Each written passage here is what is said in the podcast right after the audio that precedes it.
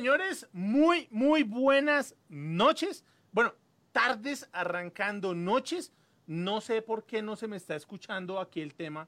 No sé por qué no me salió el. No sé por qué no me salió el. el ¿Cómo es que se llama? El, intro, del, el, el, el audio del intro. No sé qué pasó, pero bueno, bienvenidos, señores, una vez más al episodio. Adivinen. O sea, yo sé que estoy mamón con esto. Pero adivinen, episodio 46. Episodio 46 de El de los Zapatos Rojos presenta. Episodio 46, el live podcast donde usted viene a aprender o a escuchar, a hablar acerca de marketing digital, design thinking, visual thinking, marca personal y todos estos elementos que usted debe tener en la cabeza para esta nueva, nueva realidad. Para mí es un gusto saludarlos, además porque me corrijo lo que habíamos hablado la semana pasada acerca de eh, los episodios. O sea, este es el episodio 46. El próximo, la próxima semana estamos, ahí sí oficial, no eran tres, eran dos nomás. La próxima semana estamos de cumpleaños. O sea, estamos cumpliendo el primer año al aire de El de los Zapatos Rojos presenta. Sí, señores, la verdad, una maravilla, la verdad, una berraquera. Estamos muy, muy contentos, estoy muy contento, porque la verdad, ni mi mamá daba fe que esto pudiera dar, eh, que esto pudiera estar tanto tiempo al aire. Entonces, cumplimos un año, cumplimos un año. Y para, eh, para celebrarlo, la próxima semana vamos a hacer, no vamos a tener invitado, pero vamos a hacer un recuento de las entrevistas que hemos hecho durante el año. Entonces, vamos a estar todos juntos, vamos a estar ahí hablando de temas chéveres, pero lo interesante es que vamos a premiar en distintas categorías, vamos a premiar los mejor, las mejores entrevistas. Entonces vamos a tener la mejor entrevista en Facebook, la mejor entrevista en, YouTube, la mejor entrevista en, en, Spotify y la mejor entrevista. Y vamos a dar una serie de, de ¿cómo es que se llama esto? Vamos a dar una serie de, eh, ay, se me olvidó lo que dan en el colegio, los eh, temas al mérito, ¿sí? Por cada una de estas eh, entrevistas chéveres que hemos tenido durante este año. Entonces, la verdad, los espero la próxima semana, pero mientras tanto, si usted me está viendo por aquí por YouTube, entonces una, una maravilla que está aquí en YouTube, entonces no olvide darle clic a la campanita para que le lleguen las notificaciones los, los días eh, domingo que estamos haciendo eh, este live podcast. No olvide dejar aquí sus preguntas eh, o sus comentarios acerca de la pregunta de la semana, que la pregunta de la semana es, venga, usted, el, el emprendimiento, el emprendedor, ¿nace o se hace? Esa es la pregunta de hoy. ¿El emprendedor nace o se hace? Entonces, aquí abajito, en la caja de, en la caja de comentarios nos va a dejar ahí su, su información. Entonces no olvide darle like, no olvide eh, seguirnos, no olvide suscribirse al canal, no olvide darle clic a la campanita y si por el contrario está en Facebook, pues claramente hacer lo propio. Darle like, compartirle este, este contenido a la persona que usted considere que debe saber de este punto, me haría un gran favor para hacer, cre hacer crecer esta marea roja. Entonces, primero eso. Segundo, darle like al comentario, compartirlo y demás. Y contestar también la pregunta aquí abajo de, recuerde, ¿el emprendedor nace o el emprendedor se hace? Esa es la pregunta que vamos a tener el día de hoy. Y para eso traigo a la invitada. O sea, amiga, alumna, queridísima, de muchísimo, de muchísimo tiempo, persona que conoce temas de emprendimiento, ahí sí dice el cuento, de toda la vida, ¿sí? Se conoce el manual al derecho y al revés, sabe cómo es que se construye a un emprendedor y ha formado grandes emprendimientos aquí en Colombia y en Latinoamérica. Eh, eh, mi invitada de hoy es mercadóloga y publicista, magíster en mercadeo estratégico, es asesora de mercados en la Universidad Nacional de, de Colombia y es docente y apasionada por el marketing. Además de eso, una gran alumna y una gran amiga mía me acompaña el día de hoy Jennifer Flores. Jennifer, qué gusto estar contigo aquí en el de los zapatos rojos presenta. ¿Cómo estás tú? Hola Mario, buenas noches para todos. Súper contenta de estar aquí acompañándolos esta noche. Oye, su merced, de verdad, primero, muchísimas gracias. Muchísimas gracias porque Jennifer es la última entrevista de este año, ¿sí? De este, o sea, cerramos con broche de oro este 2020-2021 con la más en temas de emprendimiento. O sea, Jennifer es una de las duras de este tema, es la que sabe de estos procesos y pues la verdad, su merced, muchísimas gracias por acompañarnos, gracias por estar acá. No, muchísimas gracias al de los zapatos rojos, como siempre. Gran amigo, eh, gran experto en marketing digital, con todo mi cariño acá acompañándolos hoy. Oiga, su merced, pues muchas gracias. Y venga, yo le invité por algo, porque pues además, como hemos estado aprendiendo en esos temas de, en ese, último mes, eh, que pues empata el tema del, del, cumpleaños y demás, pero le hemos querido dar un énfasis o hemos querido trabajar el tema de todas estas cosas que salen en pandemia, ¿no?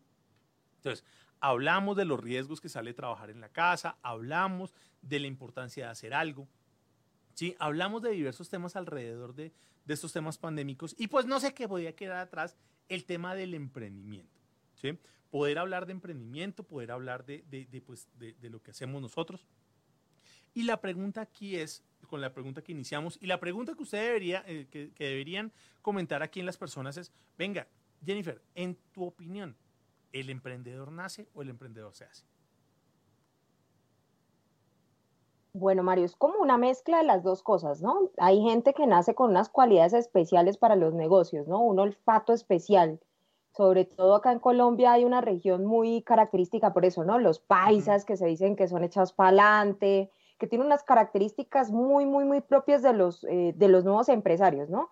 Que son muy entrones, conocedores, em, eh, se, les facilitan las relaciones eh, personales y tanto personales como comerciales pero también se, ha, podido ver durante todo este tema de la pandemia que muchas personas eligieron el camino del emprendimiento como una forma de autoempleo. Y ahí es donde viene el meollo del asunto de, no solamente tener las ganas, tener cualidades específicas personales o, lo que llamamos las, las habilidades blandas, sino que también hay que conocer algunos temas específicos que nos permiten a nosotros disminuir el riesgo a la hora de entrar a un mercado X o Y, ¿sí? Entonces es importante saber que es una mezcla de las dos cosas, ¿no? Tanto mis, mis cualidades personales, lo que he podido cultivar durante, durante todo el tiempo que he podido desarrollarme como persona, pero también em, todos, esos, todos esos procesos técnicos como el conocimiento del mercado, la segmentación, el, el acercamiento al consumidor, al cliente, ese tipo de cosas ya en la marcha se, van dando cuenta las personas o los emprendedores que tienen un alto valor, sobre todo pues en este momento que la dinámica es tan cambiante, ¿no? Y que estamos enfrentándonos a un mundo cada vez más globalizado.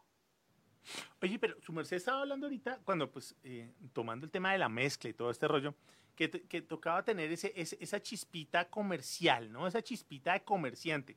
¿Por qué es importante para el emprendimiento eso? Porque es que, claro, uno ve a los paisas, uno ve el San Andresito, uno ve el San Victorino, uno ve los grandes negocios, siempre hay un país ahí metido y uno dice, no, eso, eso es negociar, eso no es emprendimiento. Pero, ¿por qué es importante empezar a ver ese, ese tipo de cosas desde el emprendimiento?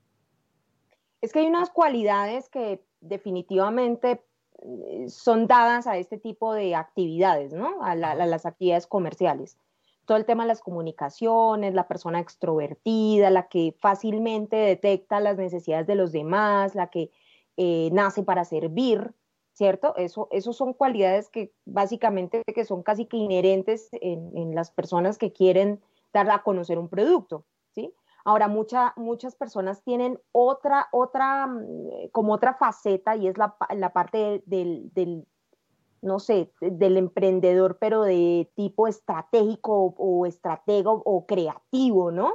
Que es otro tipo de emprendimiento donde ya em, vamos un poquito más allá hacia la innovación, ¿no? Como todo el tema tecnológico, como lo conocemos como los grandes detrás de Google, de Facebook, de Instagram, de, todos este, eh, de, todas estas eh, grandes plataformas que se han creado desde unas mentes bastante amplias en términos de captar las necesidades de una población y también en términos de la tecnología. Si ustedes ven ahorita los, los mayores emprendimientos, la mayoría o, el 90% están dados a base tecnológica, los que más han crecido en los últimos años.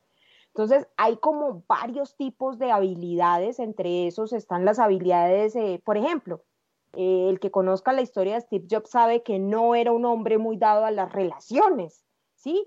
Que era un hombre más bien introvertido, que era un hombre más bien dado a lo intelectual, pero tenía un partner que sí era su complemento en ese, en ese, como en, ese aspecto.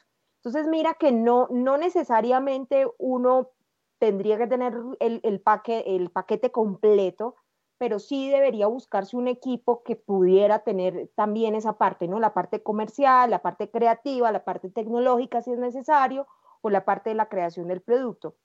Porque a veces uno piensa que solamente es con el saber vender y no, se necesitan otras habilidades, también están las habilidades técnicas. Por ejemplo, les voy a contar, eh, yo en este momento estoy acompañando varios emprendimientos en la Universidad Nacional a través de la, de la UEI, que es la Unidad de Emprendimiento e Innovación.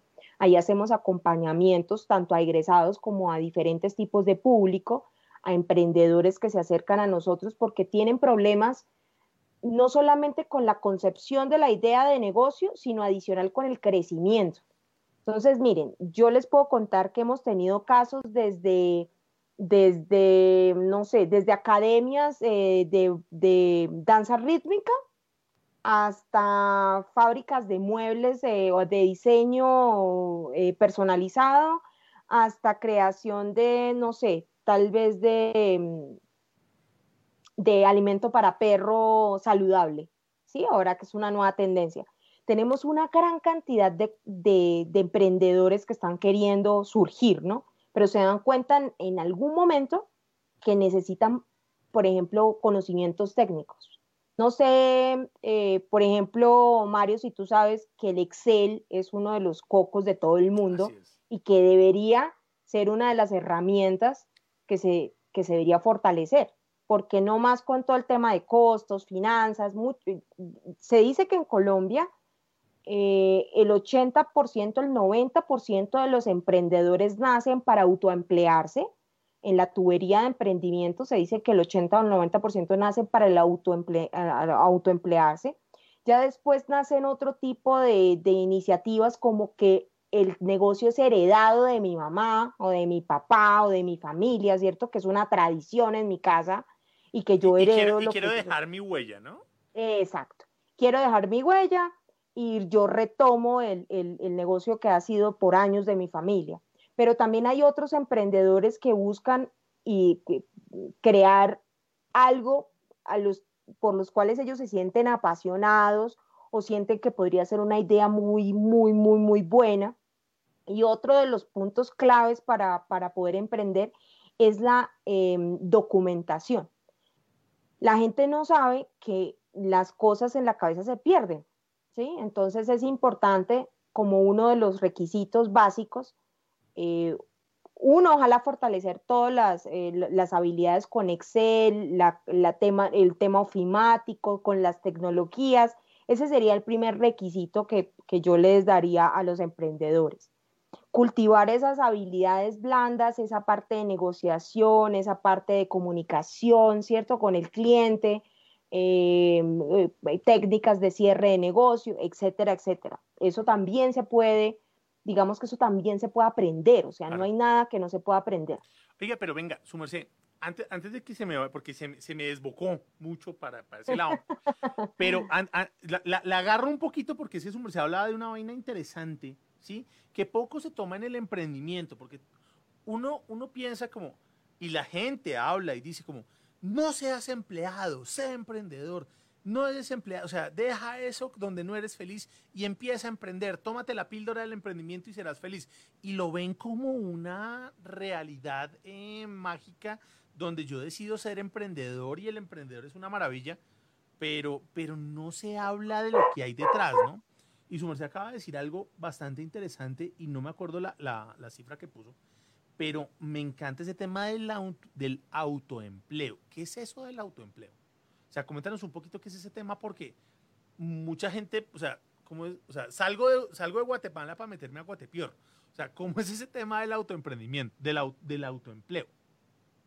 Una de las razones por las cuales la gente emprende y ha emprendido más en esta pandemia es porque pues han, han dejado sus trabajos o, los, o, han, o han salido de sus trabajos por temas de recortes de personal, por tema de la economía en general. Eh, y no encuentran una estabilidad laboral. Entonces empiezan a buscar y a buscar trabajo y pasan dos, tres, cuatro, cinco, seis meses y se dan cuenta que no, en este momento no existe una alternativa, pues ni la luz allá en el camino, ¿no? Eh, que se ve bastante lejana. Y existe el emprendimiento como autoempleo, ¿Qué significa esto? Pues poner a, marchar una idea de negocio para lo que soy buena, por lo general. Eh, sí, por, por ejemplo, si a mí me quedan muy ricas mis arepas o mis brownies o mis tortas de banano o no sé, o, hago unas muñecas preciosas en, en, crochet. Entonces, lo más, eh, lo más lógico sería explotar ese don que tengo, esa habilidad, a través de la negociación, ¿no? Lo que primero se hace es empezar a pensar, bueno, ¿y cómo le pongo el nombre, cierto? Lo que llamamos marca para que la gente identifique el producto, pero entonces, ¿cómo va a ser el producto, cierto? ¿Qué, ¿Qué vamos a hacer? ¿Cómo lo vamos a vender? Y así empieza a generarse una idea de negocio. Ahora, la mayoría de estas empresas nacen así. Hay, eh, se dice que en esa tubería de emprendimiento solo sobrevive el 4%. Estamos hablando del 4% de una gran cantidad de empresas que nacen. De, de, cada, de, cada, 100 empresas, de cada 100 ideas que puede haber de, oiga, no tengo nada que hacer, tengo que hacer algo, de cada 100 ideas, solamente 4 sobreviven. 4 sobreviven. Las otras suelen diluirse porque, ¿cuáles son las principales causas de, que mueran estas empresas, ¿no? De que solamente sobrevivan cuatro de, todas estas 100 que empezaron. Existen muchos factores. El primero, eh, por lo general, es el mal manejo de las finanzas, ¿sí? Empezamos a, a, a revolver el dinero y, bueno, una cantidad de cosas. Por lo general, este tipo de autoempleo se genera a través de relaciones familiares, y las peleas familiares son una de, los, de, los, de, las razones más poderosas. Pues eso es muy chistoso, pero así es. Eh, la mayoría de las personas que inician con su familia, pues eso termina ahí como en una pelea fuerte y la cosa no termina bien. La otra es precisamente porque encontró trabajo o encontró un mejor, una, una oportunidad de mejorar los ingresos. ¿Por qué? Porque sabemos que el emprendimiento no es un tema que arranque con fuerza dentro de los primeros meses. Es decir, es un proceso que toma tiempo, que se dificulta, ¿cierto? Y que el cash no entra así como muy ligerito. Entonces sí es un, es un proceso en el que muchas de estas empresas se crean eh, y mueren muy rápido, mueren casi, estamos hablando que una empresa establecida, para los que están, están viendo aquí, una empresa establecida se habla más o menos desde de, los tres a los cuatro años ya de haberse conformado. De, ahí para atrás lo que vienen son todas esas mareas y esos, esos procesos muy fuertes en establecerse en el mercado, en posicionarse, en ganar un, reconocimiento, tener clientes y manejar unas ventas más o menos uniformes. Wow. Y entonces hay cuando, o sea, ¿cómo, dar ese salto o cómo empezar a pensar en que yo no quiero ser un autoempleado, ¿sí? sino que, oiga, quiero, quiero realmente emprender o llamarme emprendedor o quizás rayar a ser empresario? ¿Cómo, es, cómo, cómo cambia uno de disfraz en ese punto? La diferencia entre el emprendedor y el empresario es el tiempo que tiene en el proceso, en, en, el, en el camino del emprendimiento. Cuando decimos que existe un emprendedor es porque tiene entre un mes y más o menos dos o tres años en el remo del emprendimiento, que todavía está pequeño, que todavía está en estructuración. Es más, su, su producto acá fluctúa durante el tiempo. Entonces, eh, ha, ha, podido desarrollar, mejorar, ha, ha avanzado. Y cuando uno ya es un empresario, ya se dice que uno ya puede pagar una nómina ya puede autosostenerse, ya puede estabilizarse y, ya, ya, ya hay un, por lo menos más de tres años, hay una estabilidad en términos de venta. Esa es la diferencia entre un em, emprendedor y un empresario. Ahora, todos iniciamos en la vida como un emprendedor, todos. Mario Hernández, eh, los grandes eh, jugadores en el mercado actual, en las grandes marcas, iniciaron como un emprendedor. ¿sí? No crean que pues que que, todo, que, que, que Ardila Lule, que el gran grupo Santo Domingo, ellos iniciaron también desde su proceso de creación, de ideación, y han hecho todo el proceso. ¿sí? ¿Cuál es, el, cuál es el, el, el switch o el botón que hay que apretar para llegar a dejar de ser empleado? para llegar a, a ser, el, em, o a ser un emprendedor. Hay, un, hay una cosa que es muy, muy importante y hay que iniciar todo el tema a través de una investigación. Yo siempre he dicho que la información es el poder. Y ahorita pues tenemos el poder en Internet, ¿no? Existen muchísimos documentos. Miren, esa idea que usted tiene de vender helados de aguacate, créame que usted a alguien antes se le ocurrió. Ya, ya, ya, en YouTube, ya, en YouTube, ya hay un, hay, hay, un video donde dicen que esa vaina no sabe rico. Eso. Entonces, alguien, alguien ya debió haber eh, pensado en eso. Eh, la mayoría de los emprendedores, y me incluyo y nos incluimos, pensamos que nuestra idea es única e irrepetible. O sea, que hemos encontrado el oasis, pues, eh, hemos encontrado la, la, idea que nos va a sacar de pobres, ¿sí? Eso es, eso es, eso es una característica muy, muy fuerte en los emprendedores. Ahora, yo lo que siempre les digo, bueno, vamos a aterrizar la idea. Siéntese usted y empiece a buscar qué hay en Internet, qué otros productos hay parecidos, qué otras competencias podrían eh, estar eh, eh, dispuestas ahí en el mercado para, para, los mismos clientes que usted va a atacar. y empecemos a ver quién, a quién más se le ocurrió esa idea. Eso fijo, hay una, dos, tres, cuatro, cinco tesis alrededor de eso, de tesis de grado, hay documentos que lo respaldan. Ajá. ¿Te me fuiste, te me fuiste? Sí, sí, sí. Ya, ya, ya, ya te tengo, te tengo, ya, te atrapé otra vez. Eh, perdón. Em, entonces, en, este, tema de, primero como centrar la idea, es importante hacer una pequeña investigación y hacer una documentación de toda esa investigación. Hacer el prototipado, tener el producto mínimo viable es importantísimo. Miren, eh, Mario, no me vas a creer lo que pasa, pero pasa. Llegan muchos emprendedores de grandes calibres con unas ideas muy buenas y uno le dice, bueno, y si yo le digo que me venda el producto mañana, ¿está? Y dice, no.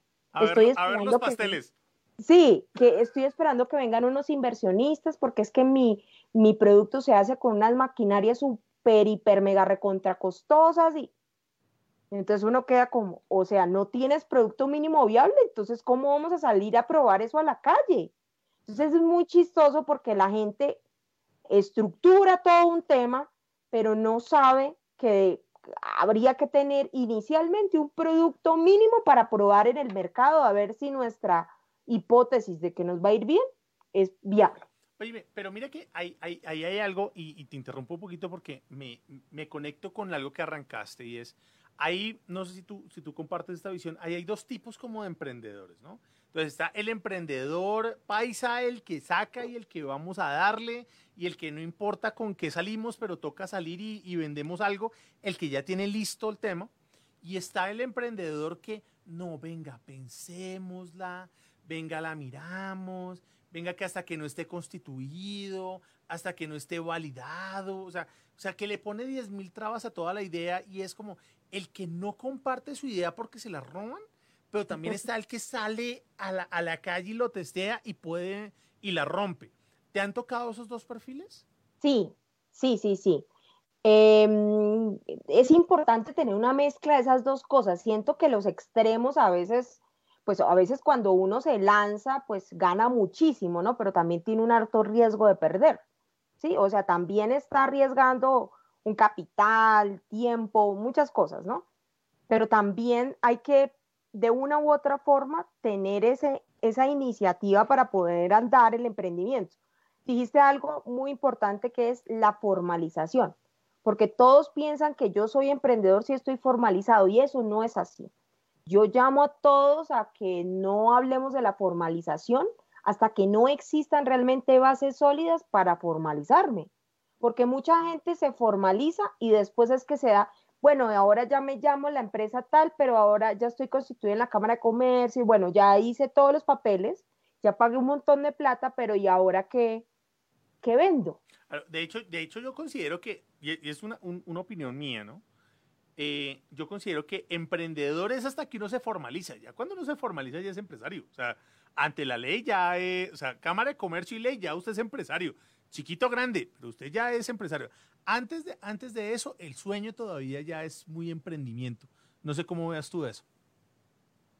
Lo que pasa es que, mira, yo conozco emprendedores que aún están en la no formalización, es decir, que están en actividad eh, como persona natural. Ahora, eso les permite tener unas flexibilidades y manejar un tema jurídico un poco más flexible que si ya estuviéramos eh, constituidos. Ahora, la, la legalidad o la constitución de la empresa como tal, claro, da unas ventajas.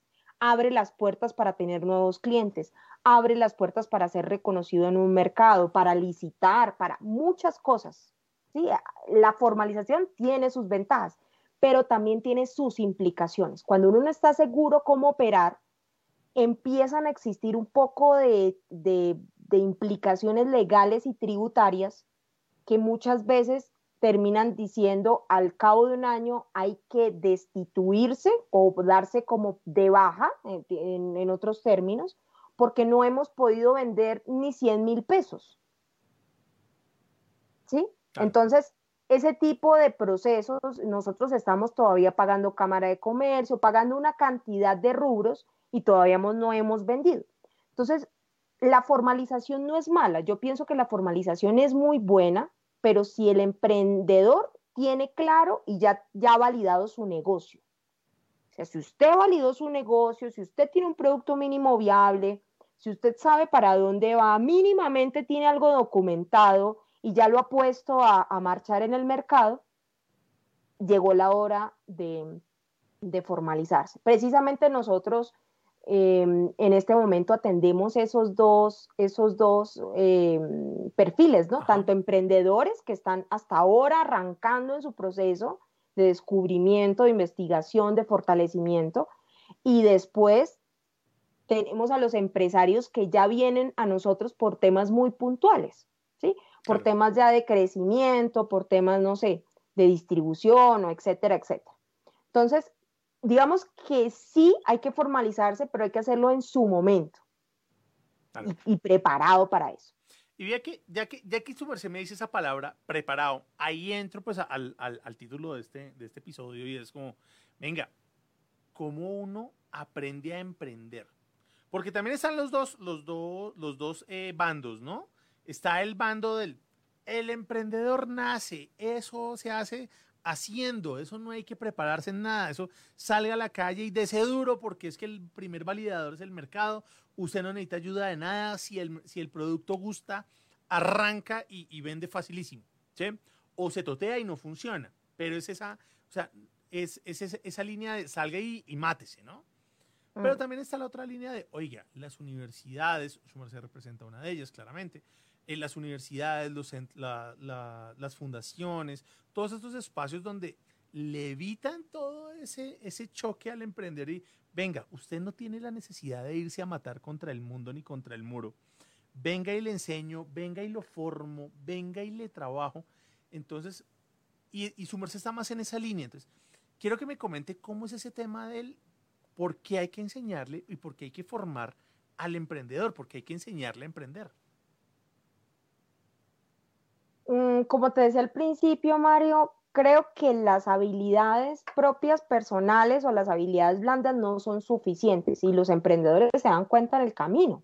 O sea, creo que eso es algo que, inevitablemente todos llegan al punto de necesitar ayuda, de necesitar ayuda técnica. ¿Por qué? Porque se dan cuenta que, em, que ya las cosas no funcionan o que han llegado a un punto donde se estancan, ¿no? Eh, y llegan a ese punto y no salen de ahí y, se ponen a pensar, bueno, ¿y yo, yo cómo he hecho las cosas? Y se dan cuenta que todo lo han hecho en base a lo empírico, a su experiencia.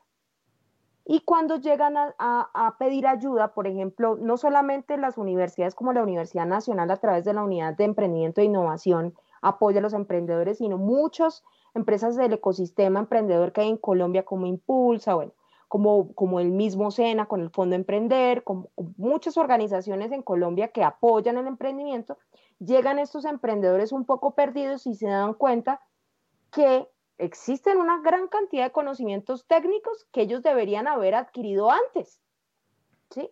Y que por cosas de la vida, por cosas del azar, por, por, cosas, por las circunstancias también de la necesidad, pues han salido y han luchado.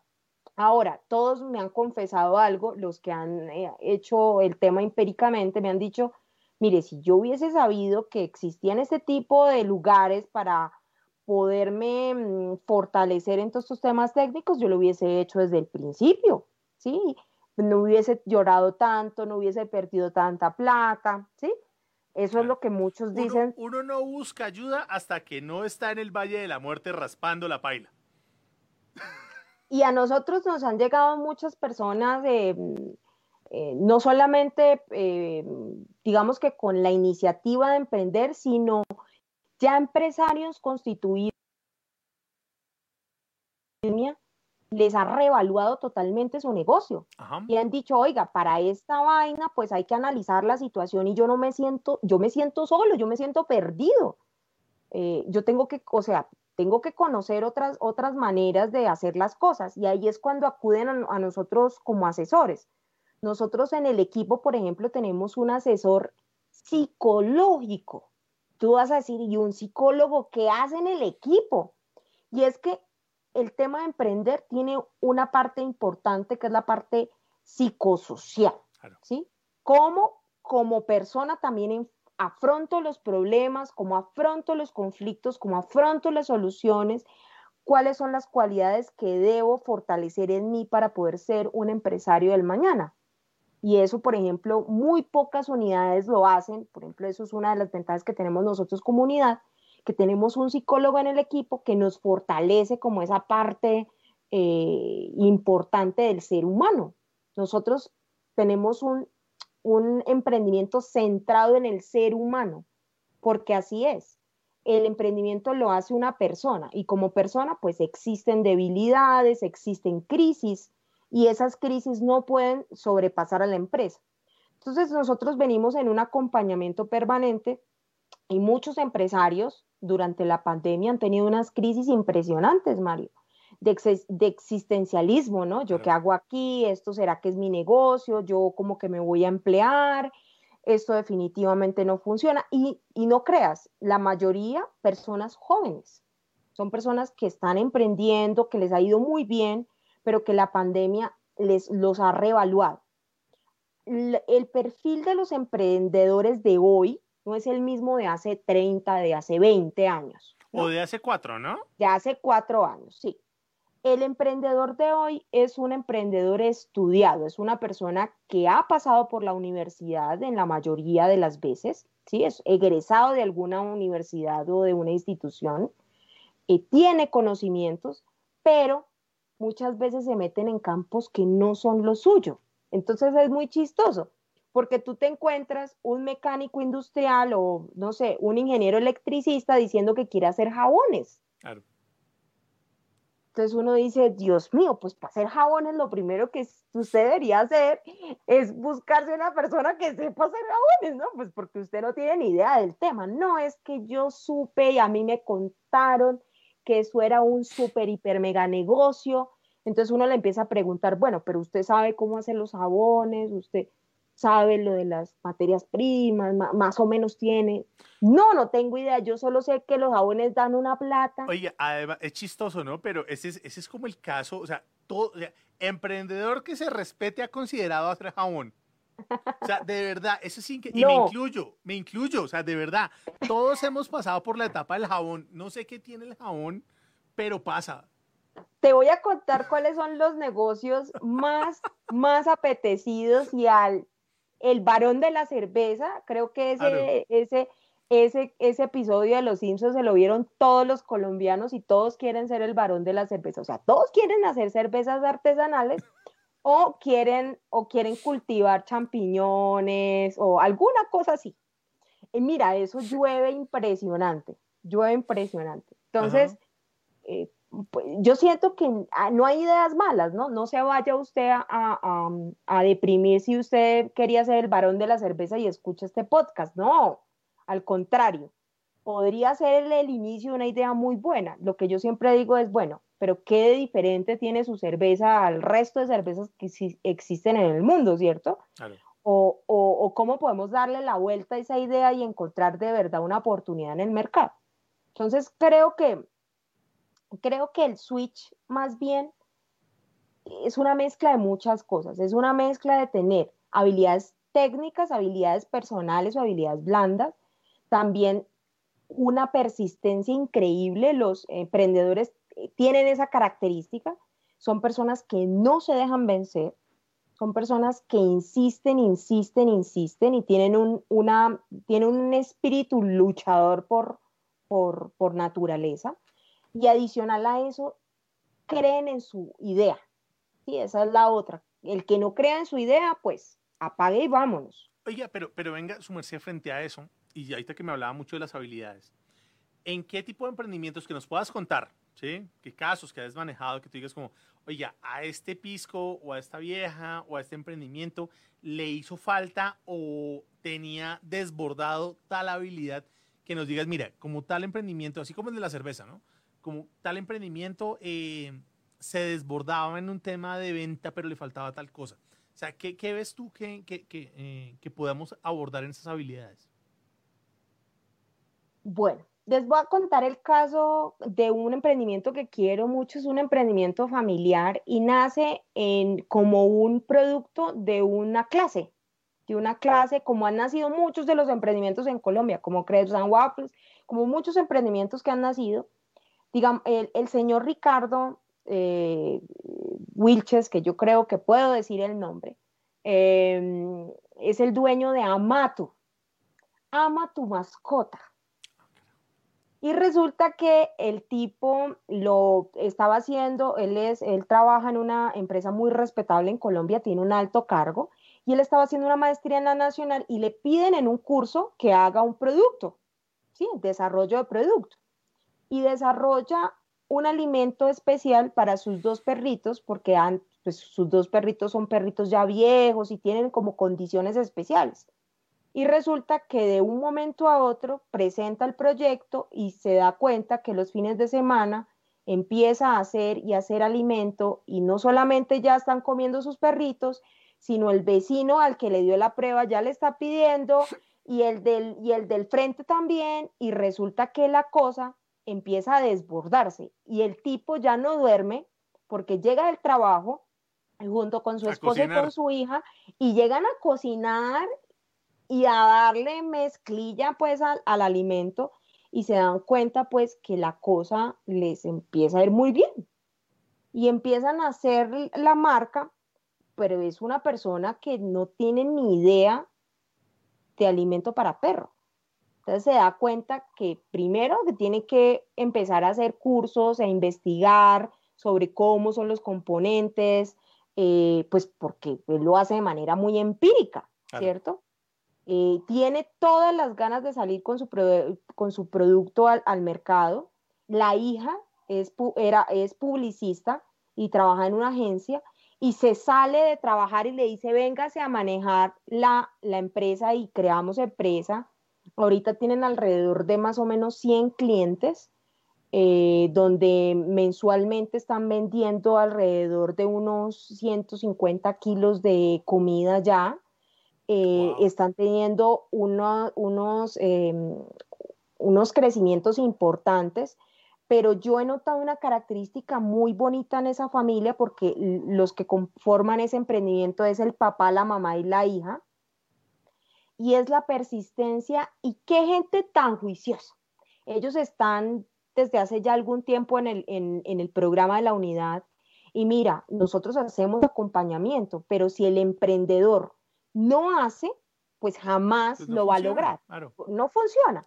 Yo te puedo decir a ti, mira, vamos a utilizar esta herramienta, Mario, esto te sirve para analizar este tipo de cosas. No, yo te puedo acompañar, pero no voy a hacer las cosas por ti. Entonces, lo bonito que tiene este emprendimiento es que han sido lo más disciplinados posibles, y han logrado crecer impresionantemente, pues han vendido la casa y han comprado una casa más grande y en la primera planta ya están haciendo todo su, su planta de producción, que la tienen ahorita provisionalmente en un apartamento, para que puedan ya sacar los registros y podamos empezar a vender en veterinarias y empezamos, que ya la cosa se creció, se creció y solamente con personas naturales, es decir, digamos que los,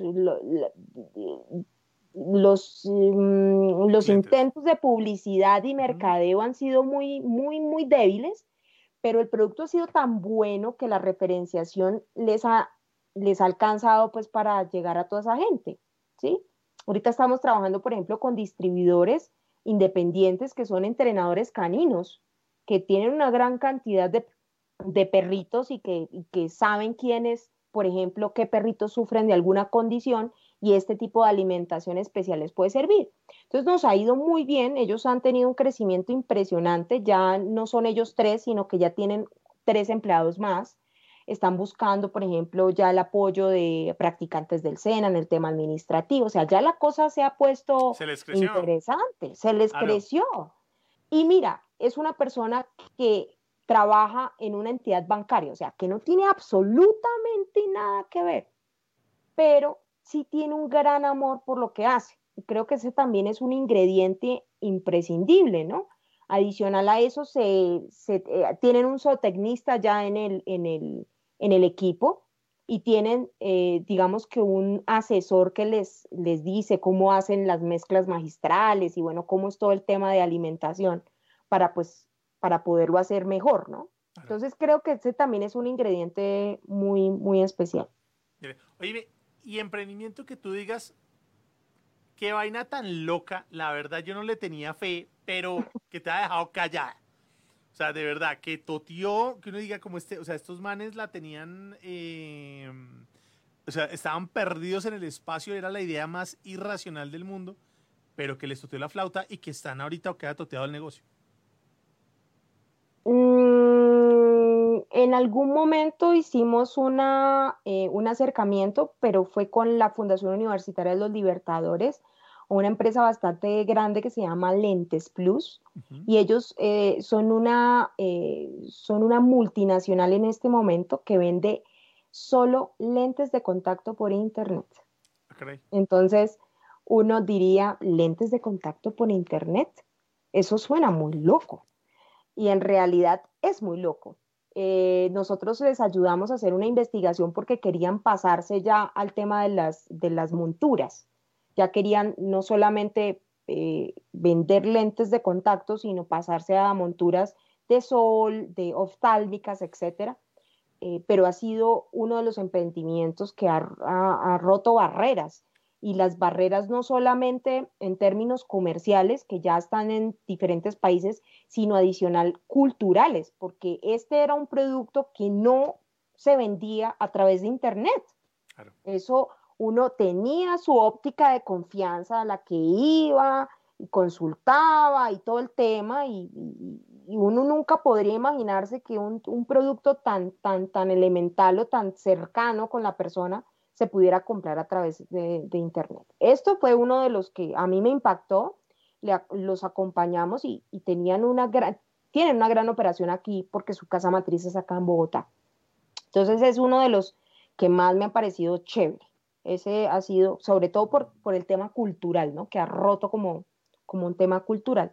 Y hay un emprendimiento que me gustó muchísimo, que es un emprendimiento que está eh, situado en Medellín, que se llama Tecnoayudas, es un emprendimiento que maneja todo tipo eh, de, adecuaciones para personas con discapacidades, incluyendo discapacidad visual y discapacidad auditiva. Entonces, ellos qué hacen? Ajustan, por ejemplo, páginas de internet, call center, dan una gran cantidad de herramientas, tienen una gran cantidad de herramientas para manejar empleados con este tipo de discapacidades. Y es una de las empresas que ha ganado reconocimientos a nivel latinoamericano precisamente por la inclusión de, la, de esta población a la, a la, a la parte laboral, al, al, mercado laboral. Hacen un, un digamos que una gran, eh, una gran, una gran aporte a esta, a, esta, a esta parte de la población, ¿no? Eh, ellos tienen, creo que la, la, página web más accesible que existe en Latinoamérica la, la tienen ellos. A través de ajustes que se han hecho para personas con eh, eh, visión limitada y auditiva y que han podido establecer una página totalmente libre en términos eh, de navegabilidad para estas personas. Entonces, eh, eso fue otro de los, eh, de los emprendimientos que a mí me parece que, que, han tenido una gran proyección. Claro. Y tomando en cuenta esos, esos tres emprendimientos que nos has hablado, ¿cuál crees tú que es el fundamento por el cual es importante que los emprendedores se acerquen a centros de ayuda, a centros de, de apoyo a emprendimiento para que guíen sus procesos? O sea, ¿por qué crees tú que es importante, viendo estos esos tres casos, porque es importante tomar em, alguna guía y aprender a emprender? Yo creo que no todos tenemos todas las habilidades, ¿no? O sea, todos podríamos eh, propender por desarrollarnos técnica personalmente en algún nivel, pero siempre nos va a faltar algo, ¿no? Siempre nos falta alguna experticia. Yo siempre siento que el emprendedor debe rodearse, no, no emprender solo, sino de rodearse de una red de apoyo. Es más, eso es uno de los, creo que uno de los, eh, de, las, de, los ingredientes del éxito es eso, tener una red de apoyo basta para poder anclarse cuando uno esté en momentos difíciles. Y este tipo de, de, unidades o este tipo de centros le permiten gratuitamente a la gente poder fortalecerse en muchas cosas que no son de su área de experticia. Adicional a eso, uno, por ejemplo, teniendo un psicólogo en el, en el equipo, uno podría establecer los roles del equipo de trabajo más fácilmente. Por ejemplo, hay emprendedores que tienen su equipo de trabajo, pero no se pueden repartir porque no se conocen bien, entonces no terminan repartiéndose los roles y el que es bueno para vender está en lo tecnológico y el que es bueno para lo tecnológico está en la, o sea, empiezan a mezclarse en sus habilidades como con las labores propias de la, de la empresa y no suelen, por ejemplo, tener el mismo éxito que si uno lo pusieran a hacer lo que debería hacer. Eso, por ejemplo, son una de las cosas que se da en este tipo de, de, de apoyos, apoyo psicosocial, hay apoyos, por ejemplo, en costos y finanzas, que ese es un gran coco, por ejemplo, de las empresas saber cuál es su punto de equilibrio, estamos vendiendo pero no sabemos en qué momento perdemos, en qué momento ganamos. Em, todas estas cosas que, hacen, que son propias, propias técnicas de cómo se mueve una empresa, creo que son fundamentales para que la empresa pueda trascender y crecer, ¿no? Porque si usted quiere tener su chacita, y usted quiere estar ahí y ya no quiere crecer más, digamos que eso podría hacerlo usted mismo. Pero si usted quiere expandirse, crecer, eh, tener más clientes, vender más, definitivamente esto es una buena oportunidad para que la gente busque apoyo y, se capacite, ¿no? Genial. Pues bueno, señores, aquí conversando divinamente aquí con doña Jennifer Flores, que claramente nos ha dado una clase magistral de por qué hay que aprender a emprender y por qué hay que guiarnos hacia estos, estos espacios donde nos pueden ayudar a complementar, ayudar a crecer, a desarrollar y a proyectar nuestras ideas. Entonces, Jennifer, ya para finalizar, además porque ha sido una charla genial, con ganas de no colgar, cuéntame cuáles son entonces esas cinco cosas que debemos tener en cuenta para aprender, para aprender a emprender. Bueno, primero, habilidades personales, fortalecer todas las habilidades personales, comunicación asertiva, negociación, eh, esas habilidades son supremamente importantes porque a veces las tenemos pero no las explotamos, no las conocemos. Las habilidades técnicas, saber alrededor de, se, tiene que saber de mercadeo, se tiene que saber de finanzas, se tiene que saber de procesos, eh, se tiene que saber de estrategia. Entonces, esos, esas partes técnicas son importantes, el Excel, el manejo de la ofimática, el manejo de todo el tema de lo digital supremamente importante. Por otro lado, eh, la persistencia, creo que, es un, creo que es, un, es, es un ingrediente que no debe faltar en el emprendimiento, la persistencia. Por otro lado, una red de apoyo. supremamente necesaria, tanto de amigos, de familiares, de expertos, ¿cierto? Y por otro lado, em, el aprendizaje continuo. Hay que seguir aprendiendo, hay que seguir capacitándonos, hay que seguir innovando para poder crecer. Pues ya lo saben, ¿no? Entonces, habilidades personales, habilidades técnicas, la persistencia, la red de apoyo y el aprendizaje continuo. El, el, este aporte que nos da Jennifer Flores para aprender a aprender. Jennifer, su merced, muchísimas gracias. Qué rico haber compartido con su merced eh, esta noche. Muchas gracias. Muchísimas gracias a todos eh, por sintonizarnos y pues nada, esperando la próxima, mm, eh, la, próxima, el próximo podcast live que va a estar muy interesante, ¿no? como con el resumen de todo este año y pues felicitarte por este gran programa. Y pues nada, muchísimas gracias por la invitación. No, a su merced, muchísimas gracias de verdad. Gracias por hacer parte de la historia de los Zapatos Rojos Presenta. Muchas gracias a su merced y muchas gracias a todos los que estuvieron conectados. A Javier Chavarro, que lo tuvimos aquí en la, eh, en, hablando en San Valentín, a Mauricio Mejía, a Vanessa Prieto Sandoval, a Marcia Lara, gran amiga nuestra, que la tendremos aquí en la cuarta temporada de los Zapatos Rojos, claramente hablando de emprendimiento y todas estas cosas locas y a todas las personas que estuvieron conectadas en Facebook y en Instagram. De verdad, un gustazo, muchísimas gracias. Y a su merced, nuevamente, muchas gracias por habernos acompañado. ¿Listo? Gracias, Mario. Un abrazo. si quieren profundizar en estos temas. Bueno, a mí me consiguen en arroba jefflo25. Creo que voy a escribirlo aquí. Eso, escriba ahí que lo pongan. Eh, si necesitan una pequeña asesoría, con mucho gusto. Claro, por supuesto. Y también la nacional, ¿no? ¿Cómo es que es el tema de la nacional? En la, en la nacional nos, nos, nos, nos encuentran como arroba UEI em, innovación. Creo que es así. Perfecto. Entonces ahí estaremos. UEI. Exacto. Entonces ahí estaremos con, con, con los datos y con Jennifer para aprender un, mucho acerca, aprender, para aprender mucho más acerca de cómo se aprende a emprender. Bueno, su merced, un gustazo. Y entonces ya para nosotros, muchísimas gracias de verdad a todos los que estuvieron conectados aquí en el de los zapatos rojos presenta.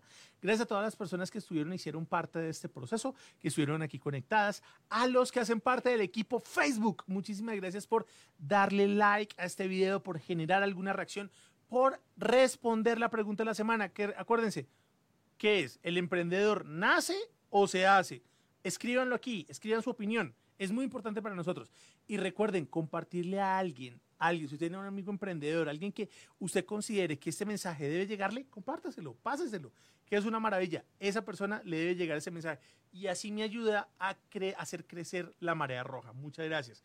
Y pues si por el contrario, su merced está en el equipo YouTube si hace parte del equipo YouTube, no olvide darle clic a la campanita, que la campanita sirve para avisarle a su merced cuando subimos nuevo material. Entonces, súbale, hágale clic ahí, suscríbase al canal, me haría muy feliz que me ayude a hacer crecer esta comunidad, esta marea roja, para llegarle a más personas con estos mensajes de marca personal, emprendimiento, design thinking, visual thinking, digital y marketing y comunicación.